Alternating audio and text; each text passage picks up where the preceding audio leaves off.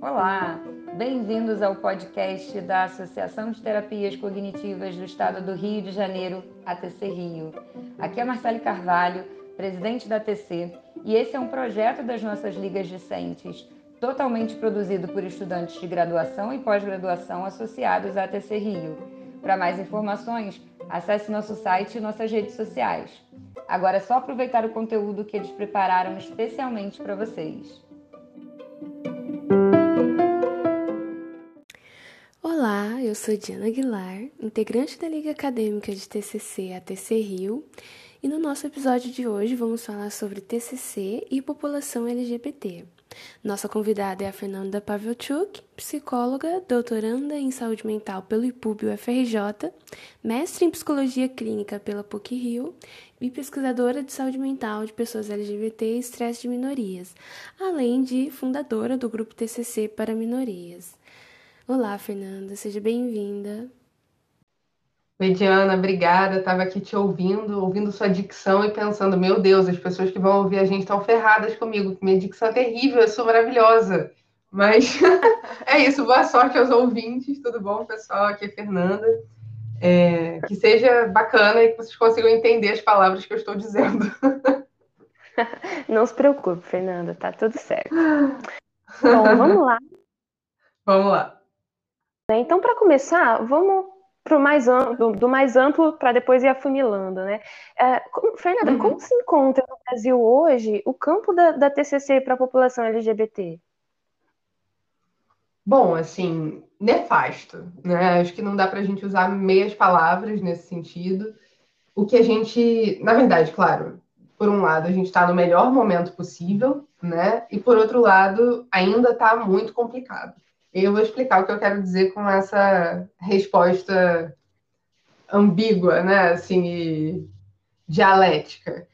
Ao mesmo tempo em que a gente tem tido mais iniciativa e mais abertura para falar de grupos minorizados como nunca antes, né, na história desse país, na história da TCC nesse país, ao mesmo tempo, dos terapeutas que praticam né, intervenções de cura gay no país, as pessoas que né, se entendem como terapeutas sistêmicas e terapeutas cognitivo-comportamentais, ou, na verdade, né, terapeutas cognitivo-comportamentais são aquelas que apresentam os maiores níveis né, de, de prática corretiva, de terapia de conversão. Isso é muito sério, né, na verdade, assim. O que nos mostra é que realmente a gente está num momento de mudança, a gente tem acompanhado o surgimento de publicações, né, é, em português. Assim, isso tem começado nos últimos anos, e que é uma coisa muito boa. Fico muito feliz e emocionada, é, porque tenho visto colegas que né, têm falado mais, levado para congresso, levado para as mostras regionais de TCC, né, eventos como, como Se Liga, que tem constantemente, há anos já, né, se envolvido no debate da, da interseccionalidade dentro da TCC, das competências culturais dentro da TCC, mas a gente ainda tem muito chão, né? Se a gente para para pensar, é, a, desde 2018, talvez, a gente tenha, 2017, 2018, por aí, a introdução né, de, de questões de diversidade nos currículos de especialização, em cursos de extensão, né, para além da faculdade. Assim, mas como é que está o currículo das disciplinas de TCC da graduação né, dentro do Brasil? Me parece que esse dado né, dos terapeutas cognitivo-comportamentais serem aqueles que mais apresentam índice né, de atitude corretiva, de tentativa de praticar cura gay com o paciente, é um dado que nos demonstra um problema de formação e um desconhecimento do terapeuta cognitivo-comportamental em relação ao que é o método científico e o que é a prática baseada em evidência. Né? Isso é muito sério, na verdade. Uhum, com certeza. A primeira vez que eu escutei você falando né, desse dado, falando desse cenário, eu fiquei fiquei pasma, assim, é uma realidade muito triste, infelizmente. Demais, né? É algo que a gente sempre precisa voltar, porque é, é alarmante e perigoso, né? Porque se a gente para para pensar, se o paciente está né, tá buscando uma intervenção e ele mesmo vai buscar a intervenção né, que tem ali uma investigação de evidências, ele vai buscar a TCC muitas vezes, né? vai buscar análise do comportamento, vai buscar abordagens que estão é, pesquisando suas intervenções, que estão demonstrando esses dados, mas o que, que acaba acontecendo? Né? É, o paciente busca vê ali no currículo da pessoa, busca, não sabe se a pessoa está né, tá confiando no, no, no, na qualidade ética, né, e baseada em evidência também que a, que a pessoa está afirmando ali, e a pessoa não está demonstrando isso na prática, né? Então, que tipo de agressão isso também não gera na saúde dessa pessoa que está ali procurando, né? Ou que tipo de fama isso não leva para outros terapeutas cognitivos comportamentais que são, sim, adequados e éticos, né? Já aconteceu muitas vezes, assim, é, de pacientes chegarem no consultório, de pais de pacientes chegarem no consultório com essa demanda. Isso é muito grave, muito sério, né? A gente sempre tem que ser afirmativo dentro do consultório, né? E fazer uma boa avaliação para entender realmente por que, que essa pessoa está indo buscar esse tipo de intervenção, né? Isso é fundamental. Com certeza, muito, muito bem respondido. E aí, já hum. tentando pensar uma possível é, solução, possíveis soluções, né, falando no plural, para este cenário, é, em quais aspectos você acha assim, que a TCC precisa melhorar para atender as demandas da população LGBT? Eu acho que antes de tudo, assim, é, a gente precisa investir em informação e informação mais do que só em competências culturais, mas literalmente em método e em prática baseada em evidência. Isso antes de tudo, assim, eu, eu me pergunto muito, né, é, em relação à qualidade das discussões que são feitas em relação a esses tópicos, né, em, em todo o território nacional, assim, porque a gente precisa, né, sinalizar para a pessoa por que, é importante que ela tenha essa conduta, né, porque senão a pessoa pode entrar numa já, não, mas é, é, a abordagem que é mais neutra, teoricamente, né? Porque é a abordagem científica, alguma coisa assim, a ciência neutra. E a gente, na verdade, isso é uma falácia, né? A ciência, ela tem um método que não deve ser enviesado. Isso é uma coisa, né? Outra coisa é você não fazer denúncias de fascismo, não fazer denúncias de racismo, não fazer denúncias de LGBTfobia, não fazer denúncias de intolerância e ódio de diversas ordens, né? E propagar isso no consultório. Isso é muito sério, né? Então, é, tentando responder assim, a sua pergunta, acho que esse é o primeiro passo, mas acredito né, que a gente sempre tem que trazer uma discussão em relação à interseccionalidade.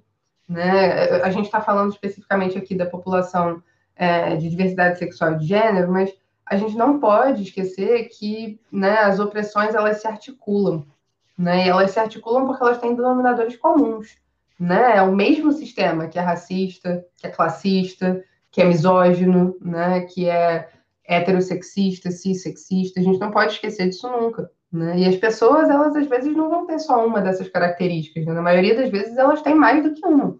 Então, a maior parte das pessoas passa por experiências interseccionais. Então, é, não acredito que a gente tenha que falar só sobre pessoas LGBT no currículo da TCC. Pelo contrário, né? Acho que é, a gente tem que cada vez mais falar sobre diversos grupos que são estigmatizados e oprimidos, né? Grupos que acabam tendo prejuízos na saúde mental, que acabam reportando mais efeito negativo a partir de intervenções psicológicas e serviços de saúde. Né? Então, acredito que, na verdade, o importante seja trazer para o currículo, não como uma aulinha ali de três horas só. Claro que a gente faz o que é possível, né? Sempre, cada avanço é um avanço, mas Acho que o nosso objetivo a médio prazo, de repente, talvez precise ser olhar para o currículo das nossas disciplinas, né? E, claro, de repente, ter uma aula de estresse de minoria, acho que faz sentido, total sentido, uma aula em relação à interseccionalidade, acho que faz total sentido, né? Mas permear a disciplina toda com casos que não sejam né, só o caso do homem hétero cis branco, né? Na verdade, trazer outros exemplos, né? Pensar numa prática que não seja elitista, pensar numa prática que não seja heteronormativa, cisnormativa, né? olhar para os instrumentos que a gente está usando de avaliação né, na hora que a gente envia para o paciente, pensar no modo como a gente está é, assumindo que ele é ou não heterossexual, né, ou cisgênero, pensar nos pronomes que a gente usa, acho que tem muita coisa que a gente pode fazer, né, mas acho que isso tem que começar a ser ensinado desde a graduação.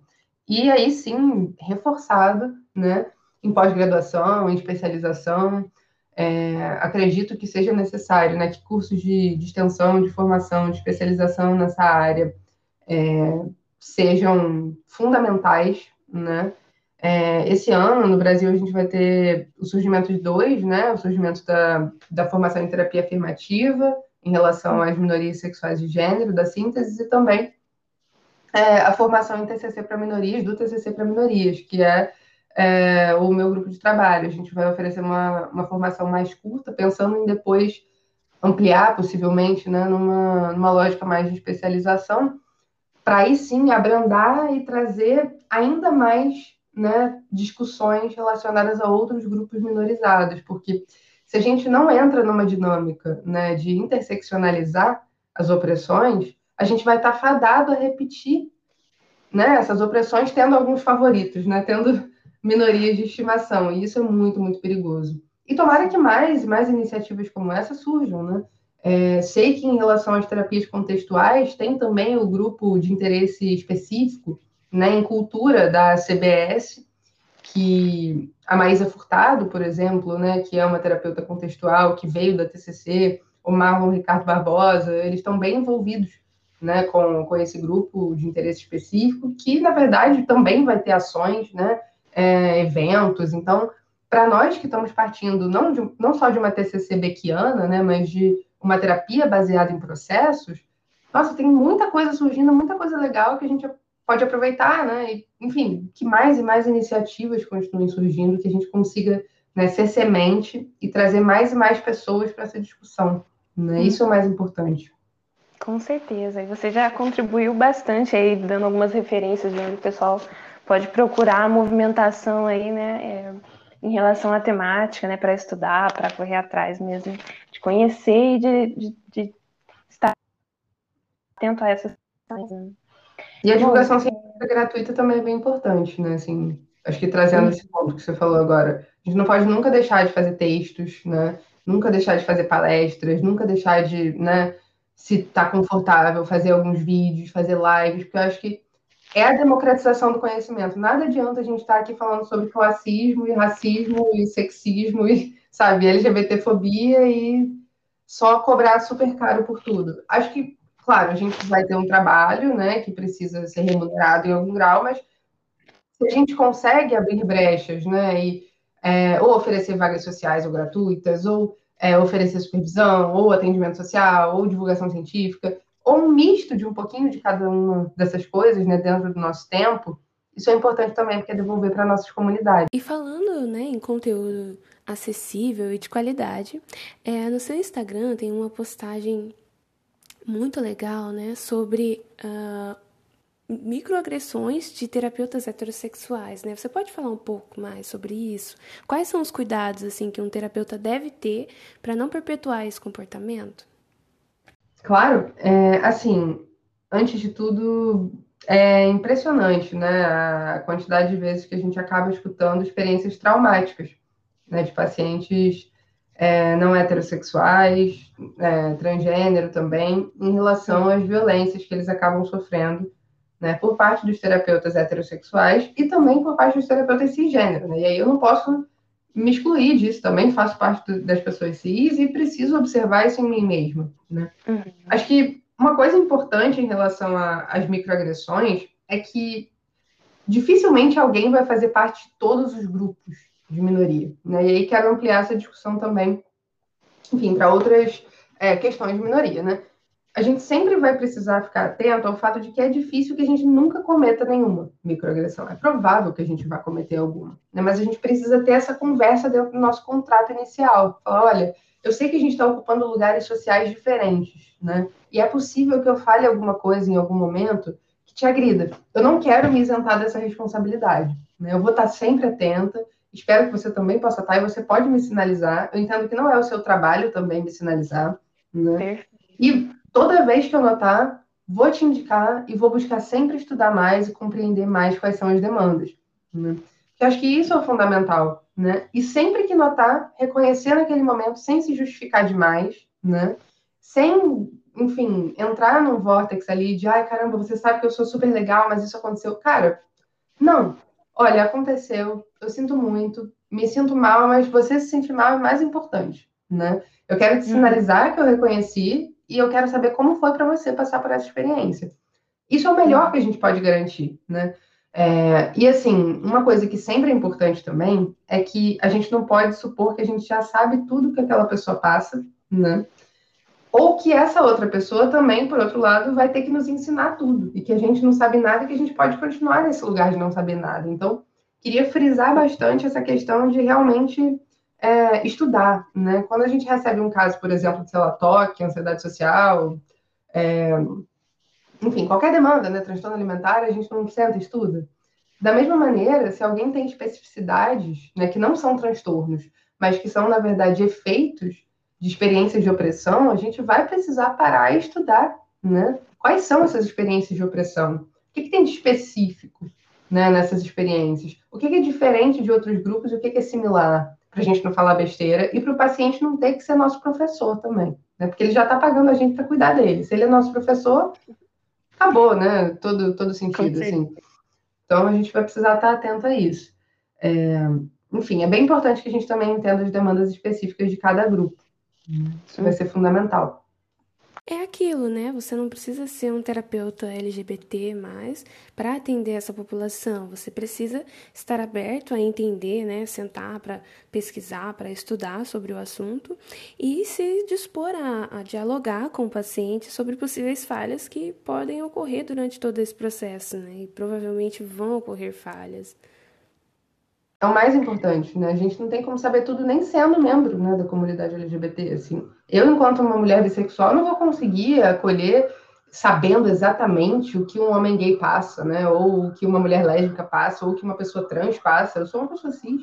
Eu preciso reconhecer isso. Mas, enfim, acho que né, ter essa, essa dimensão mesmo da interseccionalidade, acho que é sempre importante a gente bater nessa tecla, né? Porque se a gente vai olhando também tudo isoladamente, é perigoso.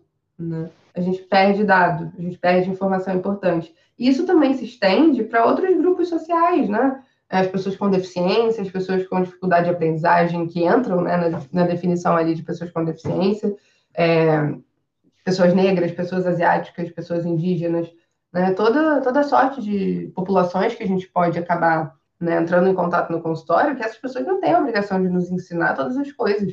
Né? Claro que uma coisa ou outra, talvez a gente tenha que né, é, perguntar. Acaba sendo difícil também não perguntar, mas tudo não pode ser. Né? Uhum. É, e entrando agora, assim, mais nessas questões dos estressores, é, uhum. quais são as especificidades dos estressores enfrentados pela população LGBT, é, que seja assim de especial atenção para os terapeutas? Uhum. Bom, assim, quando a gente fala sobre os estressores, né, a gente está falando de uma perspectiva teórica, que é a teoria do estresse de minorias. Né? Essa teoria foi desenvolvida originalmente por uma é, social worker, é, por uma. Acho que. Ai, como é, é o nome disso? Serviço social? Assistente, assistente social. social. Desculpa, exato. É, assistente social. É, me falhou aqui a memória agora é, chamada Win Kelly Brooks. Né? O nome dela originalmente era Virginia Brooks, ela acabou trocando o nome ao longo da vida, não tenho certeza é, da razão. Ela desenvolveu essa teoria a partir dos estudos de doutorado dela. Ela foi a primeira mulher na família dela a ter um doutorado, ela foi a primeira mulher na família dela a ser democrata. Então, ela veio do Texas, a gente pode ter uma dimensão de como era essa experiência, né, lá pelos anos é, enfim, 38, acho que foi quando ela nasceu, então ela teve uma juventude pelos anos 50, 60. E em 1980, ela. É, enfim, posso estar com as datas totalmente emboladas na minha cabeça, tá, gente? Mas em relação a 1981, tenho certeza que é a data da primeira publicação com, esse, é, com essa teoria, assim. Pode ser que eu tenha errado totalmente aqui a data do nascimento dela, porque datas são complicadas, mas é, em 1981 ela lança um livro que é uma uma consequência né, do trabalho dela de doutorado, e o nome desse livro é Estresse, Minorias e Mulheres Lésbicas. Né?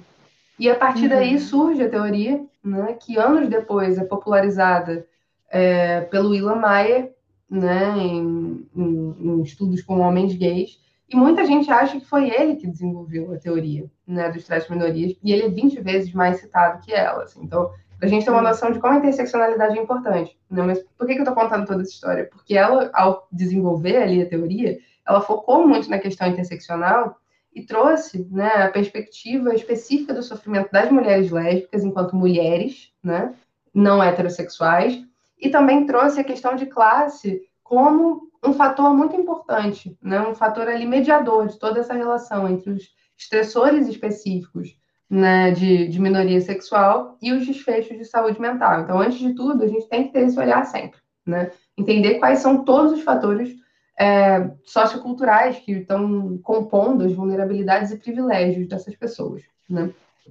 E aí, para além disso, a gente vai ter que entender as demandas específicas, né? É, o Ilan Mayer, ele desenhou um modelo bem similar ao, ao, da, ao da Brooks, né? E aí o que ele colocou foi que a gente vai ter, então, é, estressores específicos ali, né, adicionais, como ela já vinha dizendo, que são sempre estressores adicionais aos estressores que todo mundo tem contato, que estão associados é, aos efeitos né, do, do estigma na, na, saúde e no funcionamento psicológico.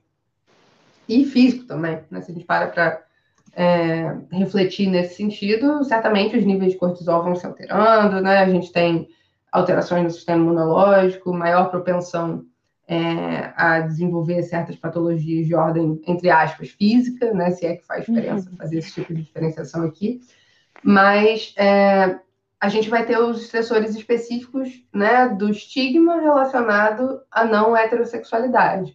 Né?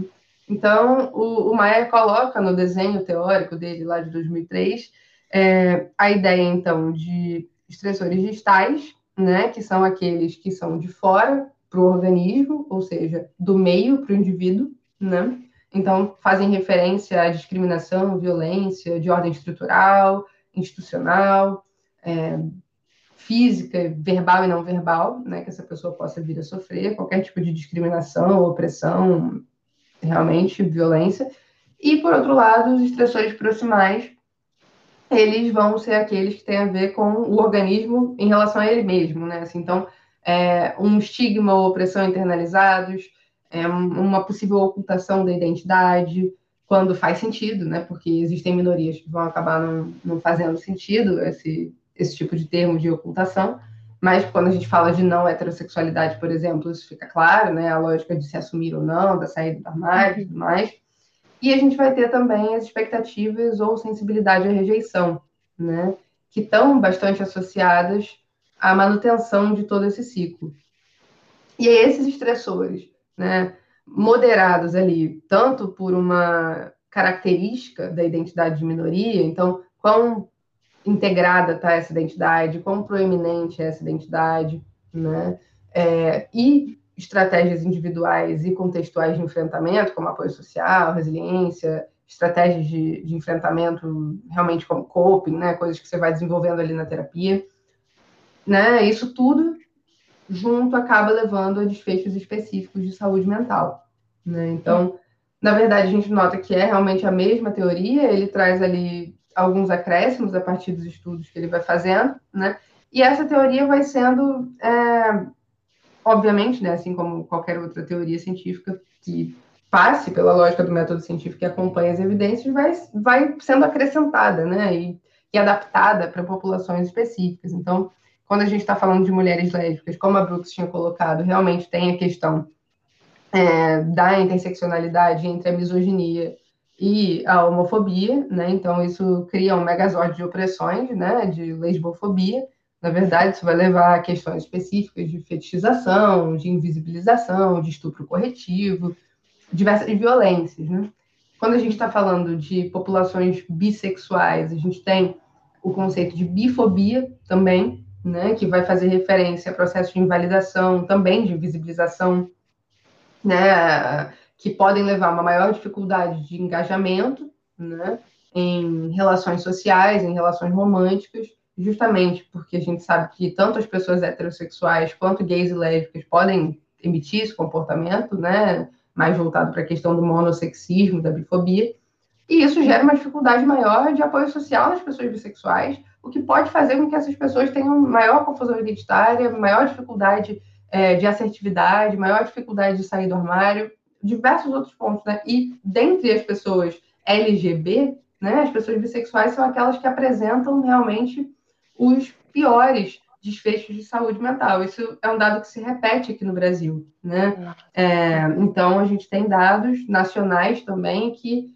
estão dialogando bastante com o que né, outros países têm encontrado, que mostra que tem processos similares de opressão.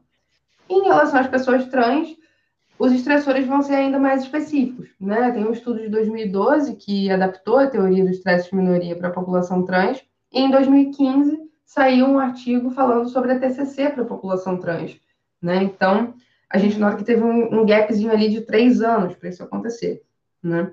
É, em relação aos, aos estressores né, mais específicos relacionados a questões de gênero, a gente vai ter disforia, né, como é, um estressor proximal, pode haver a passabilidade, né, como um estressor distal, as expectativas de passabilidade, por outro lado, como proximal, né, é, a, a, própria confusão de gênero, no sentido de outras pessoas confundirem o gênero daquela pessoa, é um estressor distal também, né, então tem diversas demandas muito específicas, né? E o próprio processo de assumir a identidade de gênero é muito diferente, né, do processo de assumir a orientação sexual, porque a pessoa LGBT, é, LGBT, na verdade, né, ela vai ter um processo ali de talvez constantemente assumir, né? A cada momento que ela vive, ela vai assumir. Enquanto que a pessoa trans, por estar passando por um processo de afirmação de gênero, que envolve, é, às vezes, né, um, um processo de transição que também vai ter é, mudanças mais físicas, né, mudanças legais até, como questões de nome e tudo mais, essa uhum. pessoa, né, talvez passe por um período mais intenso de revelação dessa identidade, mas depois não tenha que revelar o tempo todo. Mas esse período mais intenso também pode ser bem mais intenso, né? No Brasil, a gente é, tem uma, uma, cultura bastante transfóbica, somos o país que mais mata pessoas trans no mundo, né? Isso é bem assustador, a gente não pode deixar esses dados fora, é. né? Então, acho que esse é o ponto principal, né? Pensar no contexto atual e histórico em relação às minorias, quando a gente está atendendo alguém que seja parte de um grupo minorizado. Uhum. Entendi. É, assim, muito obrigada pela resposta, uma resposta muito completa. E realmente os dados são, são algo assim que choca, né? Uma vez eu fiz um trabalho sobre a população trans e assim, começando o trabalho, a expectativa de vida, comparando a expectativa de vida da população em geral e da população trans, já, já era um baque, assim, foi um baque para toda, toda a turma. É, bom, e aí você já deu algumas dicas de, de leitura, mas você poderia recomendar mais alguma leitura para quem quiser se aprofundar mais na temática? Claro, é, eu recomendo os artigos que vocês conseguirem encontrar é, da Wynne Brooks, recomendo o livro Estresse de Minoria e Mulheres Lésbicas, caso também vocês consigam encontrar, porque é difícil às vezes encontrar uma cópia, encontrar online, é, mas para quem conseguir, é sempre importante que a gente também leia mulheres, especialmente se elas são as criadoras da teoria. Né? É, os artigos do Ilan Maia são muito bons também. É, tem dois autores, tanto da TCC mais beckiana, né, mas talvez uma TCC mais integrativa, não exatamente beckiana, é, que é o John Pachenkis, e tem um autor das terapias contextuais, né, mais estritamente comportamental, mas acho que se a gente está dentro de uma prática baseada em processos, faz sentido né, que é o Matthews Quinta. Eles dois são grandes nomes atuais da, das TCCs, na verdade, né, voltadas para diversidade sexual e de gênero, e trabalham bastante com o conceito dos testes de minoria também. Mas, assim, também é importante que a gente vá consumindo mais e mais, né, e que a gente tenha mais e mais referências importantes para buscar, porque é importante que tenhamos diversas lentes, né? Então, fica esse apelo mesmo, assim. Mais recentemente saiu um artigo do, do John Pachenkis e da equipe dele, adaptando o protocolo de TCC de 2015, que é, na verdade, uma adaptação do protocolo unificado de Barlow para homens gays e bissexuais, né, o de 2015. Em 2020 saiu o, o adaptado para mulheres lésbicas e bissexuais. Então, é legal, né, checar os coautores, eu não sei todos os nomes de cor agora, que são diversas pessoas, mas checar os coautores, colocar né, ali no, no acompanhar no Google Escola, para quando chegar artigo novo a gente conseguir acompanhar O Edward Alessi também é um pesquisador bem interessante que fala sobre características de terapeuta e como isso impacta né, no, no trabalho com minorias.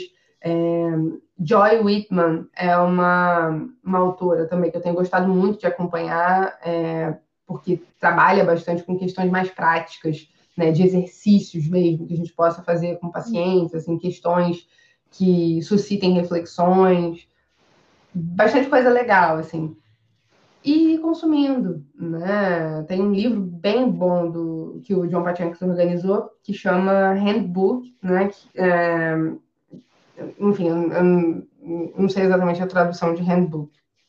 Enfim, é, é o handbook de prática baseada em, em evidências para minorias sexuais de gênero, né? Que é muito, muito bom, muito bom. É, os livros do Matthew Skinner são muito bons também. Enfim, tem materiais que vão saindo em português também, né? Tem alguns capítulos meus com a professora Marcele Carvalho, é, que estão em português, num, num, material de avaliação psicológica da, da professora Juliane Bolsa da PUC. É, tem num, num, livro comemorativo da, da mostra de TCC também. Estamos agora organizando um material com TCC para minorias voltado para interseccionalidade, então em breve vai ter mais coisa em português, tomara. Tem o é. material da Aline Sardinha e do, e do Ramiro Catelan também, que vai sair em breve em relação a questões de sexualidade é, e gênero, né? Então vai ser uma coisa que vai abarcar questões de minoria e também questões de terapia cognitiva sexual, que vai ser legal também tem materiais que estão saindo, né, que a gente precisa aproveitar e ler. E, enfim, tomara que mais e mais materiais saiam, né? Sei que é, outros né, profissionais estão produzindo coisas bem interessantes também.